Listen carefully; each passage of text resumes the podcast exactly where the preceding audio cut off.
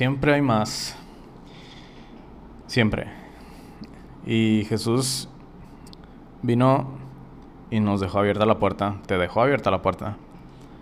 Rasgó un velo. Y depende de ti ir al otro lado. Y ese, en ese otro lado donde se desarrolla la historia con Dios. Tal vez no lo has pensado, pero la historia con Dios, has pensado que se desarrolla aquí en la tierra, pero no. Hay un camino, hay un velo que se rasgó, hay todo un acceso libre. Y la cuestión siempre está de este lado. Vamos a tomar la iniciativa de entrar, subir.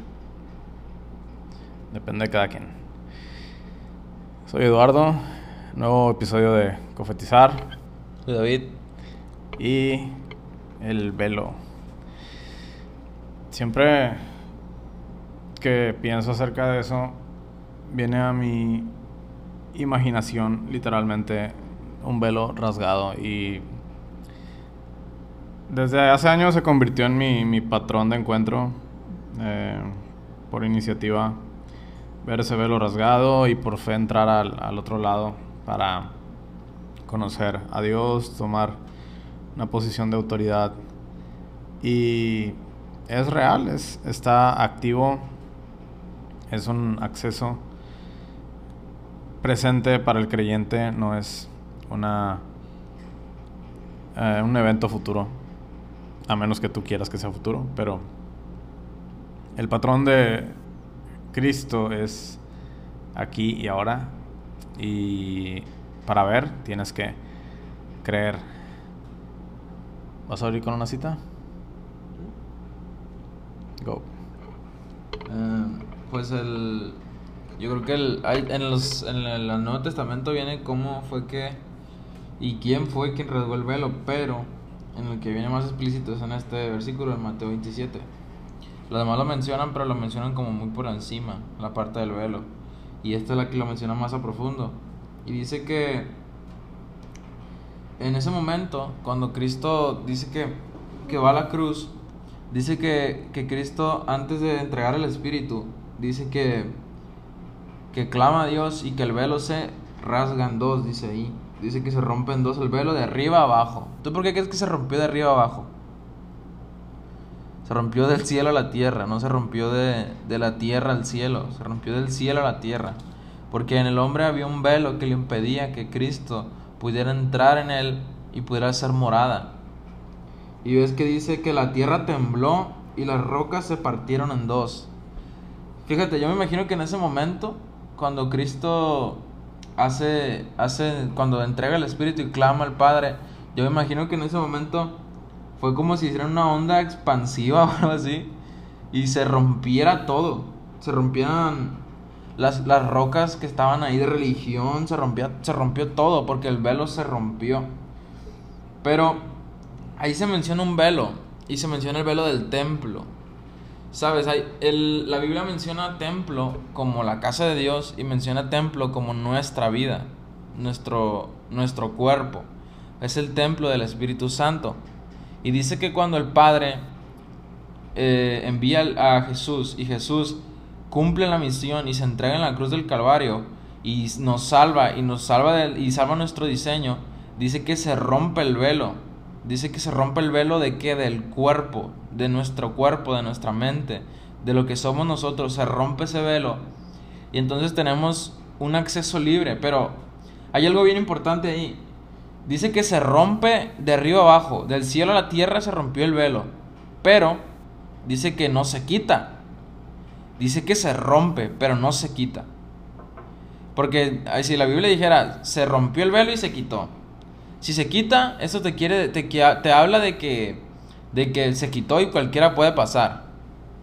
Pero si te está hablando de que se rasgó, significa que tú puedes pasar si quieres, porque está rasgado. No está quitado. Está rasgado. Tiene una abertura en la que tú puedes pasar. Tienes que esforzarte para pasar por esa abertura. Y me recuerdo un versículo que dice que el camino es angosto y que no todos pueden pasar. Pues es igual. Ese camino del velo es un velo que se rompió y el camino que está es angosto. No todos pueden pasar por ese velo y entrar a la presencia del el Padre y verlo cara a cara.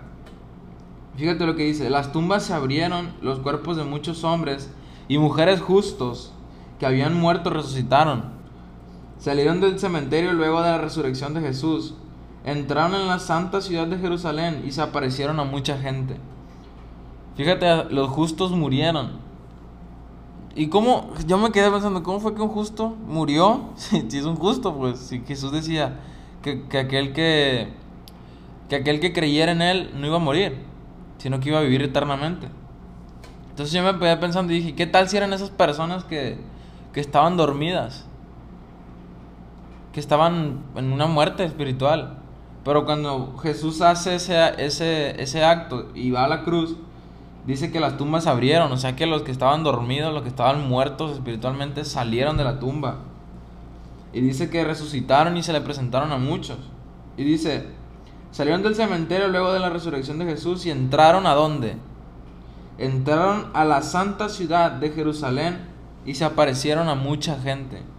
Fíjate, en, la, en una versión dice que entraron a la ciudad celestial, a la ciudad celeste. Entonces significa que si yo creo en que Jesús murió por mí y creo que rasgó el velo, que, que rasgó eso que impedía, el pecado que impedía, que yo pudiera ir confiadamente delante del Padre y presentarme delante del Espíritu Santo, significa que si ese velo se rompe, si yo creo que ese velo ya fue roto, yo puedo pasar confiadamente a la ciudad celestial y esa ciudad celestial es, es algo tanto físico como espiritual. Cuando tú vives en la ciudad celestial, a ti no te hace falta nada, porque el Espíritu Santo está contigo. Y dice que, la, que los justos pudieron entrar a la ciudad celestial. Significa que tú puedes entrar a la ciudad celestial, porque el velo ya está rasgado.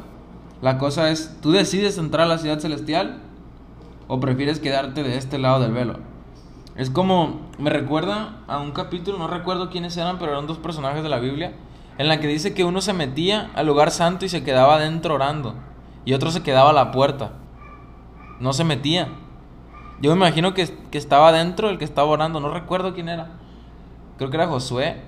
Creo que Josué era el que se, el que se quedaba afuera. Y dice que se metía adentro y ahí oraba. Fíjate la diferencia de uno y de otro. ¿Cómo tú decides si quedarte del otro lado o pasarte de este lado? Donde, donde Jesús está sentado en el trono. Y dice que después de que Jesús, eh, de Jesús entrega el Espíritu, de que Jesús eh, en la cruz del Calvario hace, hace la asignación que el Padre le dio, dice que, la, que el centurión, el oficial romano, dice que se, le, le dio miedo pues porque empezó a temblar y dice, dice que dijo, dijo que reconoció al Hijo de Dios.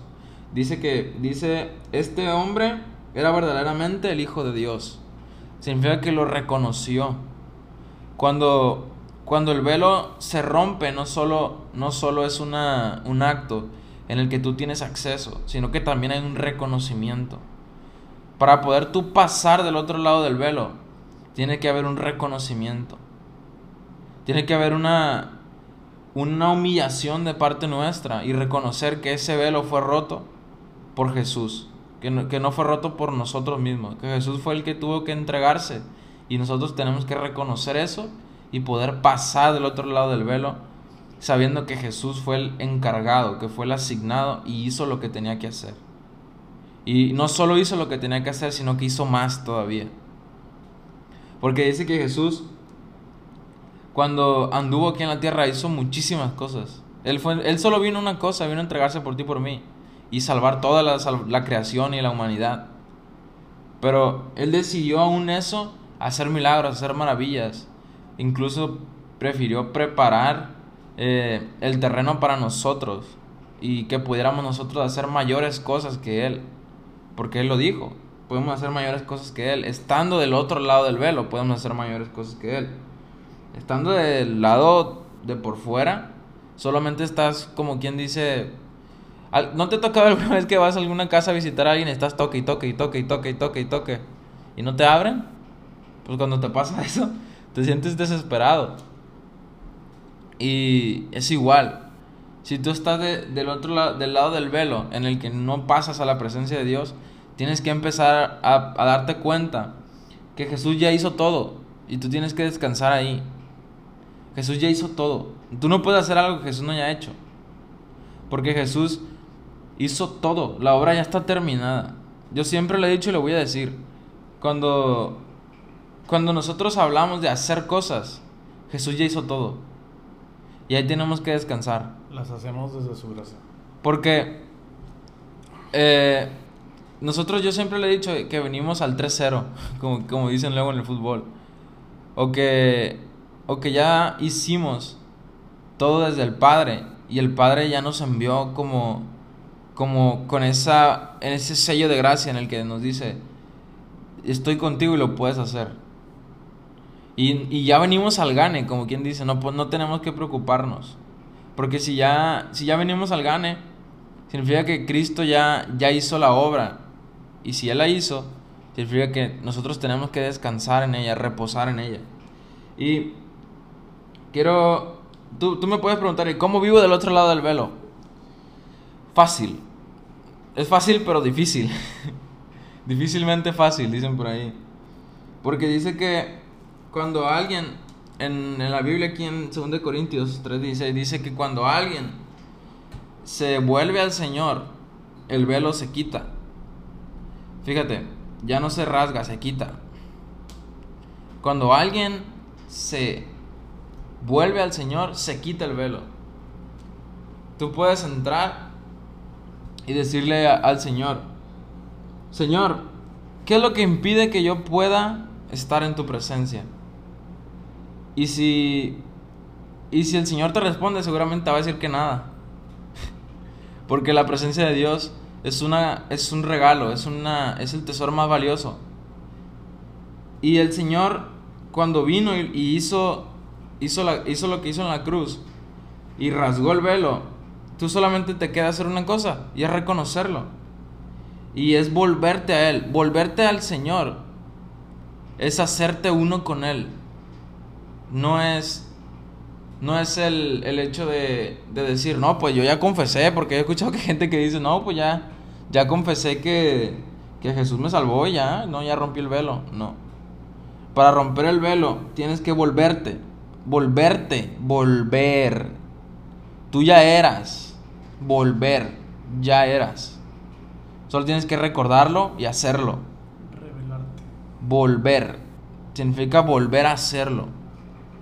Si tú ya eras uno con Cristo antes de que todo se fundara, antes de que la primera molécula de tierra se hiciera, tú ya eras uno con Él. Pero solo tienes que reconocerlo y volverte al Señor de vuelta. Regresar al Señor. Y si tú regresas al Señor, entonces el velo se quita. El velo ya no tiene nada que hacer. Porque Cristo ya lo quitó, ya dijo, ¿sabes qué? Hasta aquí. Y el pecado se rasgó, ya no hay nada que pueda impedirte entrar a, tu, entrar a la presencia de Dios. Y, y tú puedes decir, eh, ¿cómo, ¿cómo puedo vivir yo del otro lado del velo? ¿Qué es vivir del otro lado del velo? ¿Sabes? Vivir del otro lado del velo es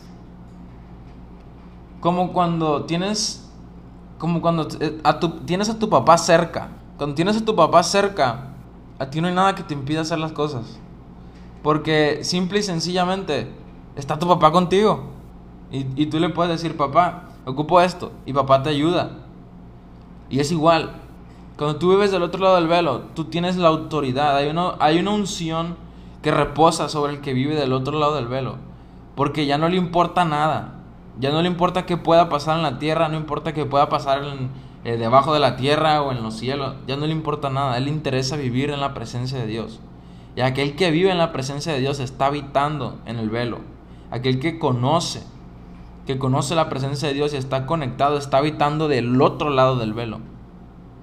Aquel que, que está conectado a los cielos 24 horas del día, 7 días de la semana, es aquel que ya reconoció y sabe que la única fuente de nuestra vida es la presencia de Dios.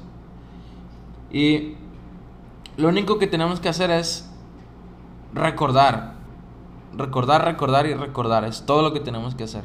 Porque volvernos a Él es convertirnos a Él, convertirnos en Él.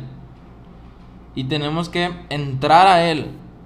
Sabes, Jesús es, yo me imagino que Jesús es como un, un lugar multidimensional porque toda la creación fue redimida por Él.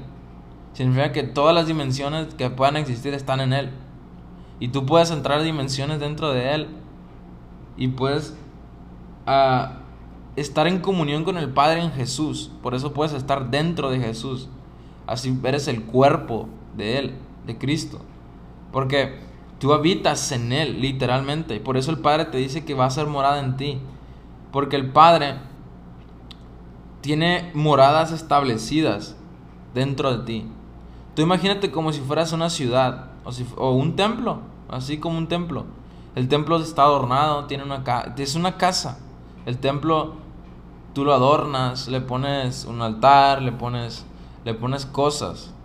Es igual el Señor cuando rasga el velo, tú tienes que ir personalmente a buscar que el Señor adorne tu altar, adorne tu casa.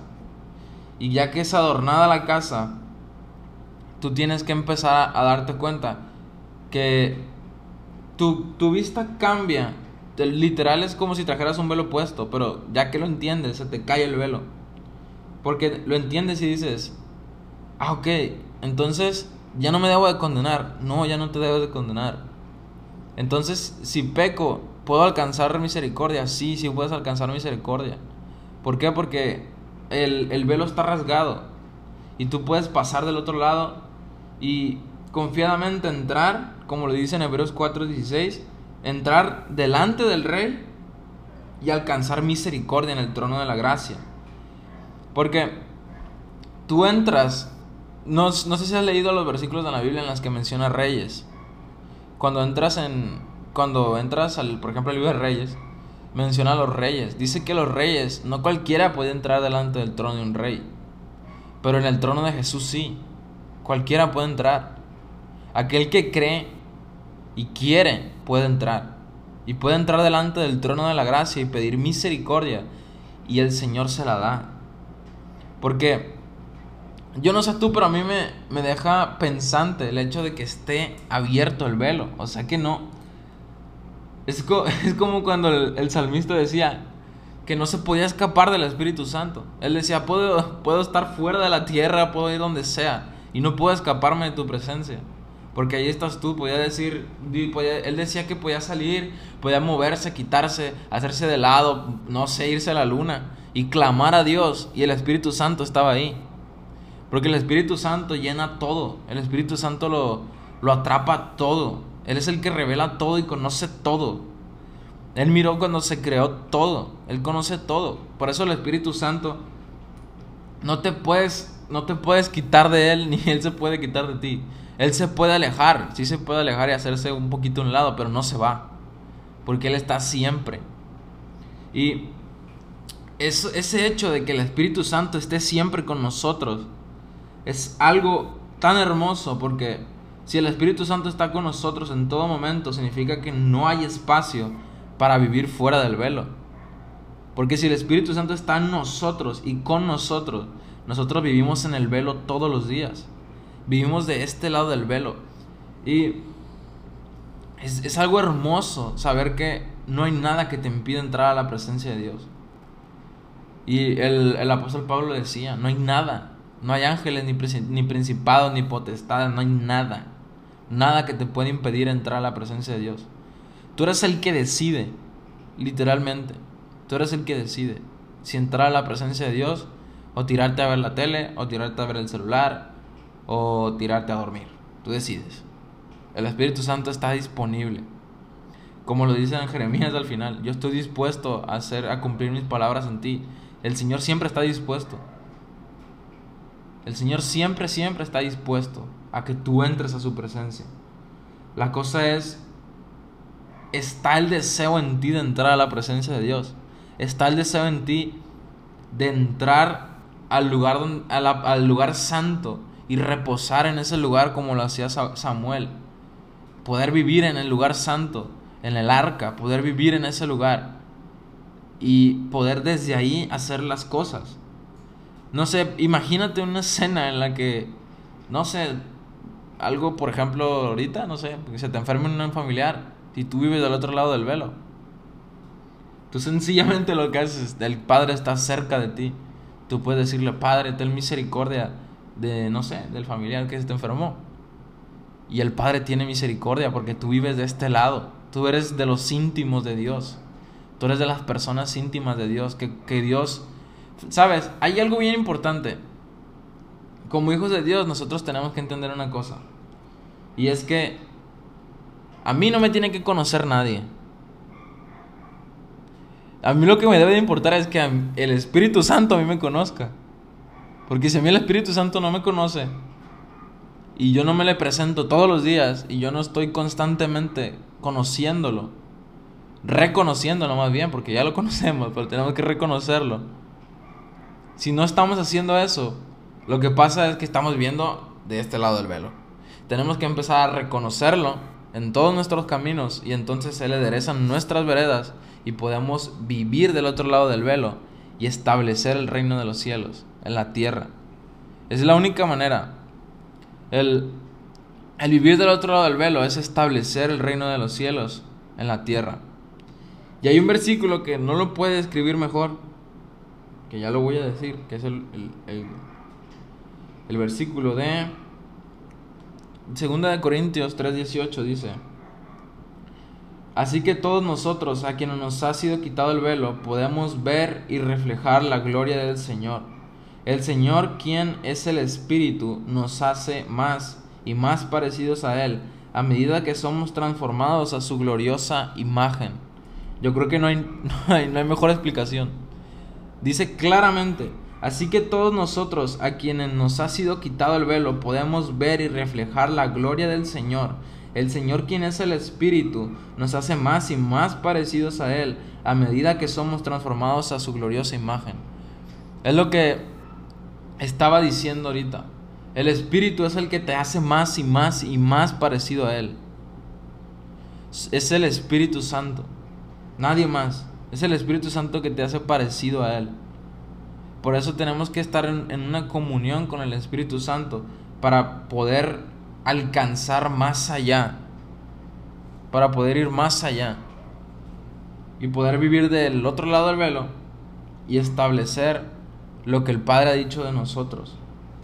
Y poder, ahora sí, como dice aquí, podemos ver y reflejar. O sea que no nada más es es el hecho de habitar ahí, sino que también te mueves ahí. Puedes ver del otro lado del velo, puedes... Sabes, cuando tú vives de este lado del velo, es como si, si la, tu vista ya no es tu vista. Tu vista es la vista de Dios. Y tú miras las cosas como Dios las mira. Y tú reflejas la gloria de Dios porque tú estás habitando cerca de Él. Tú te estás pareciendo a Él. Entonces tú la reflejas. Es como si fueras un espejo. Lo que el Señor ve, eso ves. Y lo que, lo que la luz del Señor refleja, eso reflejas. Cuando vives en el velo, en, el, en, el, en este lado del velo, cuando tú vives de este lado. Y es solo el Espíritu Santo, como lo decía ahorita, solo el Espíritu Santo es el que nos hace a la medida, aquí lo dice, a la medida. Y nos hace conforme a su gloriosa imagen. ¿Sabes? Eso es algo hermoso porque el Espíritu Santo es el que nos moldea, es el que nos, nos como el alfarero, como Jesús, nos, nos moldea, nos da forma, de tal manera que nos hace a la imagen de Cristo, nos hace a la imagen del, del Dios de la gloria, del Dios poderoso. Solo el Espíritu Santo es el que nos moldea y nos da esa forma celestial en la que el Padre nos predestinó solo Él. Por eso dicen en Juan 14, dice que el Espíritu Santo viene a recordarnos todo lo que Él ya nos dijo, porque yo creo que el Espíritu Santo es el, es el encargado de, de toda la tierra. Yo creo que la tierra se sostiene por el Espíritu Santo. Yo creo que los árboles tienen vida porque el Espíritu Santo está aquí. Yo creo que el, que todo lo que, lo que se mueva a nuestro alrededor existe porque el Espíritu Santo está con nosotros. Si el Espíritu Santo no estuviera con nosotros, yo creo que la tierra ya estuviera cabeza, los árboles no existieran, el aire estuviera café. no sé, pero el Espíritu Santo es el encargado de todo. ¿Y cuánto más es el encargado de llevarnos cerca del Padre? ¿Cuánto más es el encargado de, de llevarnos a la cercanía y ver cara a cara al Padre, así como Moisés lo hacía? Mirar cara a cara al Señor y poder hablar confiadamente delante del Padre con esa, con esa unción paternal, con esa unción de hijo, sabiendo que tú eres hijo de Dios y tienes acceso libre a los tronos y a los lugares del rey. Yo creo que eso es lo más importante. Que el Padre nos reconoce y nosotros lo reconocemos a Él. Y si nosotros le reconocemos, podemos decirle confiadamente, Padre ocupo esto, papá ocupo esto, Señor ocupo esto. Señor, no solo ocupo, Señor, también necesito ver esto, necesito esto. No, no tampoco nada más es necesidad. A lo mejor el Padre te pide que trabajes con Él. Porque ya que vives del otro lado del velo, trabajas con el Señor. ¿Y cómo que trabajas? Sí, a lo mejor el Señor te dice, ¿sabes qué? Hay un endemoniado ahí cerca de tu casa, lo vas a ir a liberar. Y te lleva en el Espíritu y lo haces. Y es porque estás en esa, en esa unción de, de amor, de misericordia, en esa unción en la que el Padre te abraza y te mantiene cerca, te mantiene cerca de Él y esa misma unción genera un poder sobre ti. Genera una, una gloria predestinada en ti. Como lo decía Juan, que decía que lo llevara a la gloria predestinada. A donde habitaban juntamente. Porque esa es, esa es la gloria predestinada. En la que el Señor habita en nosotros y nosotros en Él. Y a partir de eso podemos movernos. Una vida que está del otro lado del velo es una vida que causa transformaciones. Es una vida que transforma. Ese es el fruto de la de vivir del otro lado del velo. La transformación y que puedes ver y no solo ver, sino también reflejar la luz de Dios. Eres una una antorcha encendida, eres un, un espejo de luz que puede reflejar todas las cosas. Así, así te vuelves cuando te vuelves transparente, ¿sabes? Es algo bien importante también. Tienes que ser transparente para poder vivir del otro lado del velo. Ser un espejo, literal. Ser un espejo en el que la gente se puede reflejar y mirarse a sí misma y cómo Dios los ve. Y también puedes reflejar la luz de Dios. Es como si habitaras en una burbuja, en una burbuja en la que estás con el Señor. Y cuando sales a reflejar la luz de Dios, es cuando aquello que llevaste haciendo, en la presencia de Dios oculto, que te pasaste orando y orando y clamando al Señor, sale a la luz y reflejas eso que, que el Señor predestinó en ti. Reflejas eso que Dios dice de ti y empiezas a mover todo lo que está a tu alrededor y puedes ahora así como Cristo romper las rocas, quitar los velos, hacer que el muerto resucite cuando vives del otro lado del velo. Cuando vives del lado en el que el Señor está, está ahí y tú con Él.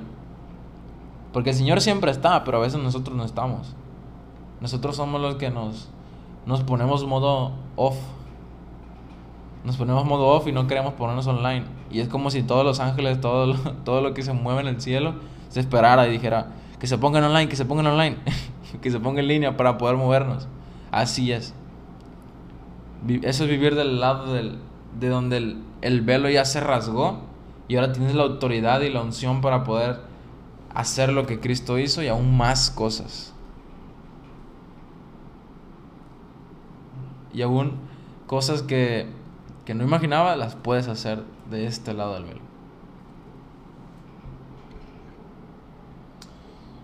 Un verso en Libro de Reyes 17. Habla de Elías. Eh, con esto te dice la magnitud de, vida espiritual y efecto y dice 17.1 Dice, vive Jehová, Dios de Israel, en cuya presencia estoy. Con eso te dice todo.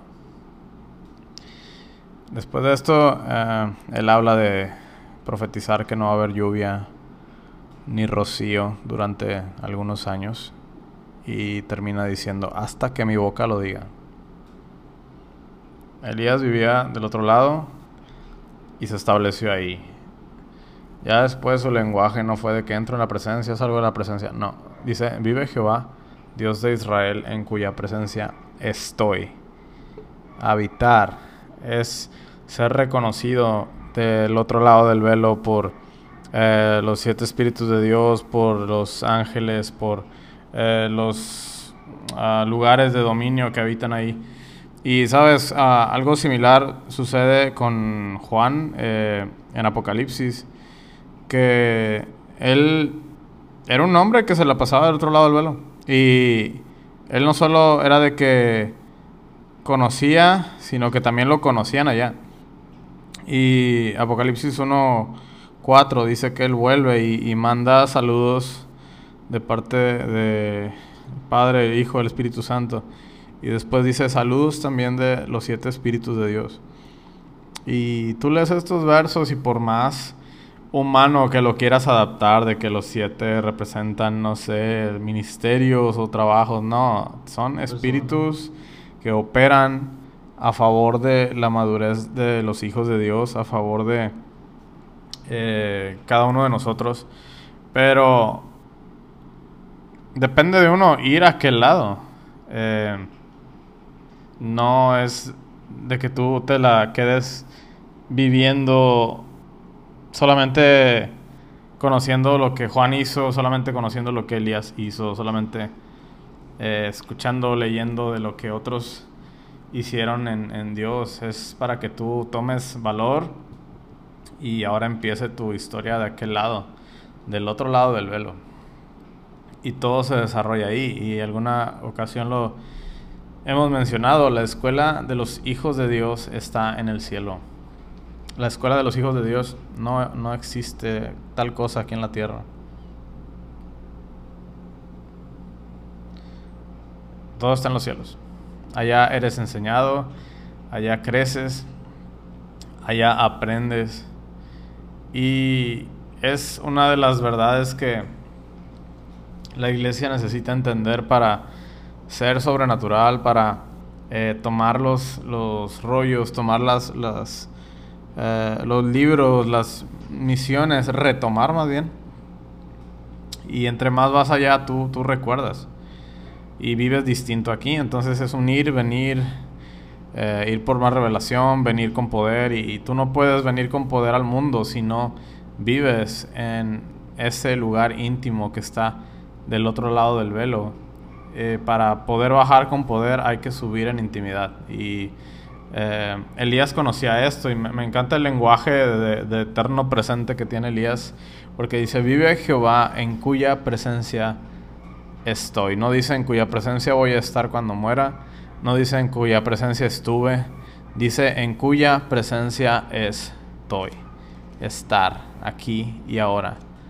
Y desde esa realidad tú ves todo el poder profético que, que eh, se expresa en su vida. Él, termina diciendo, no va a llover hasta que yo lo vuelva a decir. Hasta que el Padre me lo muestre, entonces ya voy a yo hablar que viene la lluvia. Pero por el momento no va a haber lluvia. Así que eh, arreglen lo que tengan que arreglar. Y eso es autoridad. Vivir del otro lado del velo es impregnarse de la autoridad del Cristo que está sentado gobernando sobre todas las cosas. Vivir del otro lado del velo implica que vas a empezar a transfigurarte, implica que tu espíritu va a madurar a niveles inimaginables. Eh, no vas a tener necesidad de algún papel que te avale aquí, de que, uh, tú sabes, estructuras de hombre, de que hasta que tengas 10, 20 años en el Evangelio vas a entender un poquito de qué se trata el asunto. No, allá en el cielo está la revelación de todas las cosas. Allá en el cielo está el reconocimiento y el despertar de que ya en Cristo todo está cumplido. Está el entendimiento de que tú en Cristo fuiste diseñado para algo mayor de lo que se te enseñó aquí en la tierra. Y entonces te enamoras del plan, lo recuerdas, lo reconoces y lo vives. Y en la medida que lo vives, hay una medida de libertad que se expresa en tu vida que nadie más puede igualar. ¿Por qué? Porque es diseño propio, es algo único. Y cada uno de nosotros tenemos un diseño. Eh, la carta de Juan, primera 5.20. Aquí dice, no obstante sabemos que el Hijo de Dios ha venido, ya ha venido, y nos ha dado entendimiento para conocer al que es verdadero. Y estamos en el que es verdadero, estamos en su Hijo Jesucristo, este es el verdadero Dios y la vida eterna. Cuando eh, se menciona la palabra entendimiento, tanto en este verso como en Efesios 1.17, tú vas al original y ves que la palabra entendimiento está relacionada con el corazón, pero también la palabra está relacionada con la imaginación, está relacionada con el acto visual de percibir lo que hay en el reino espiritual con tu ojo espiritual.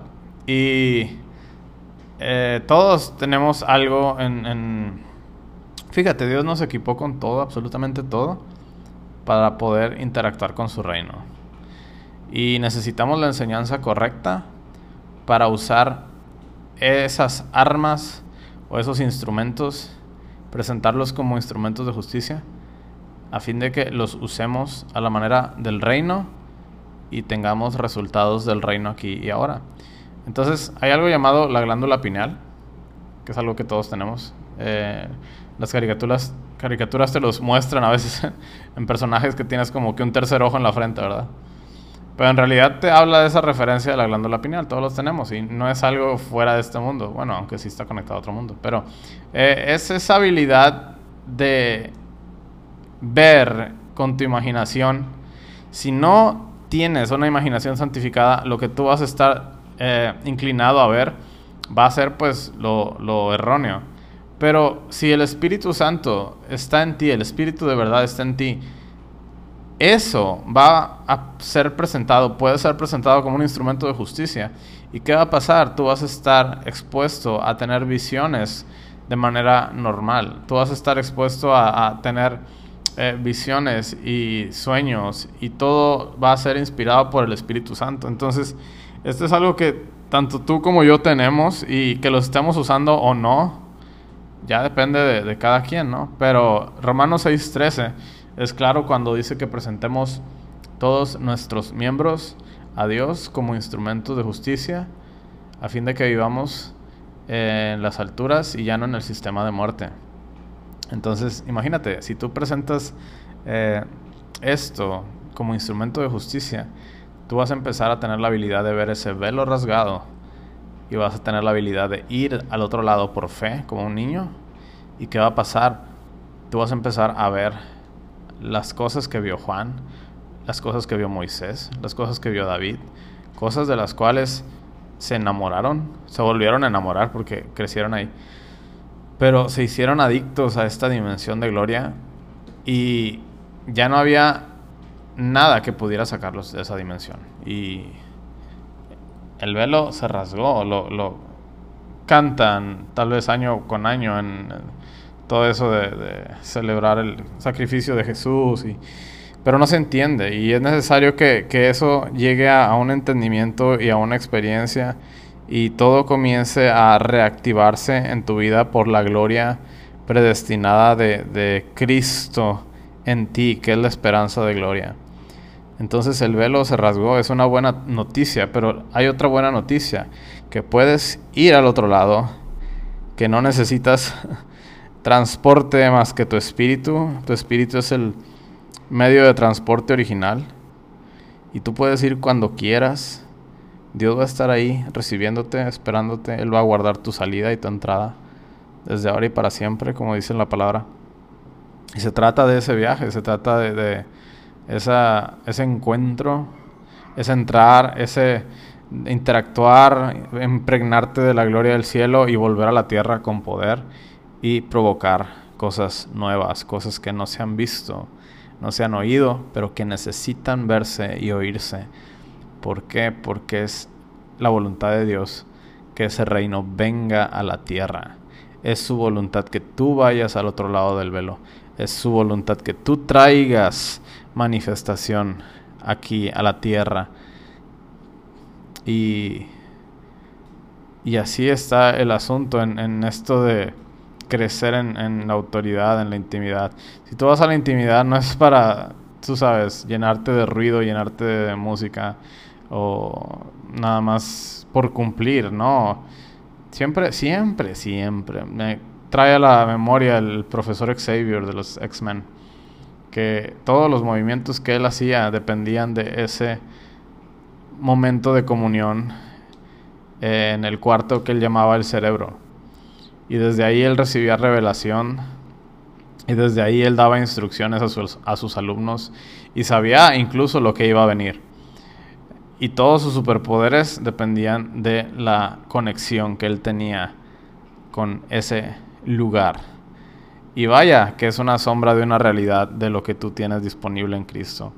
Eh, tú tienes ese lugar de comunión íntima con el Padre. Él, como dice el verso que, que compartí hace un momento, él ha venido y te ha dado entendimiento. Él ha venido y te ha revelado que todo tu ser debe ser usado para gloria en gloria, a la manera correcta, a la manera original. Nada de tu ser es corrompido, nada de tu ser le pertenece al enemigo o debes verlo como algo malo, no. Todo tu espíritu, alma y cuerpo fueron diseñados para vivir en armonía y ah, para que el alma y el cuerpo funcionen a la manera correcta, tú tienes que vivir en el espíritu, porque la vida en el espíritu te enseña a administrar todo tu ser a la manera correcta, a la manera original, y entonces toda tu casa va a estar en armonía y ahí el Señor va a descansar, va a hacer reposar revelación tras revelación, y tú vas a ser esa casa inconmovible que está sobre la roca, que está sobre la identidad celestial que tienes en el Hijo. Entonces, toda la aventura con Dios se desarrolla del otro lado del velo. Hay revelación, hay rollos, hay libros, hay escritos, hay un montón de cosas que necesitan eh, ser descubiertas por los hijos de Dios. Y estos son los tiempos para despertar y, como dijimos la, semana pasada, tener ese efecto Jacob. Dios estaba en nosotros y ni siquiera nos habíamos dado cuenta. Tenemos todo el poder que cambia el mundo y, no nos hemos dado cuenta. Entonces todo empieza ahí, en la presencia de Dios, y hay que simplemente crecer en lo que Dios ya ha puesto en ti, que no se quede ahí como un adorno religioso, no, las cosas, los asuntos del reino, las llaves del reino no son para colección, son para transformación, son para poder, son para que tú vayas de gloria en gloria y, vayas a, a cárceles y las abras y des libertad, proclames libertad a los presos, a los oprimidos, sanes enfermos, que toda tu vida sea una carta gloriosa, que todos lean y se enamoren del autor.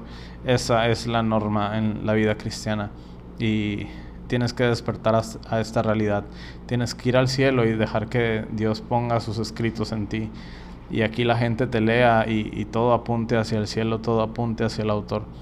Entonces la vida del otro lado del velo está disponible aquí y ahora. No es una, un cuento más, no es una realidad para el creyente. Y cuando lo crees, lo ves. Entonces eh, depende de ti ir, encontrar, buscar, hallar, volver, subir, bajar, entrar, salir.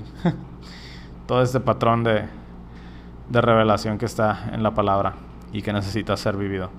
Y bueno, este fue el episodio de hoy. Cruza el velo. Cruza el velo. Depende de ti. Y tienes al Espíritu Santo, tienes al ayudador. Puedes hacerlo. Todo lo puedes. Porque Él te fortalece. Nos vemos en el próximo episodio. Soy Eduardo. Soy David. Y desde el Monte de los Hijos de Aceite te bendecimos.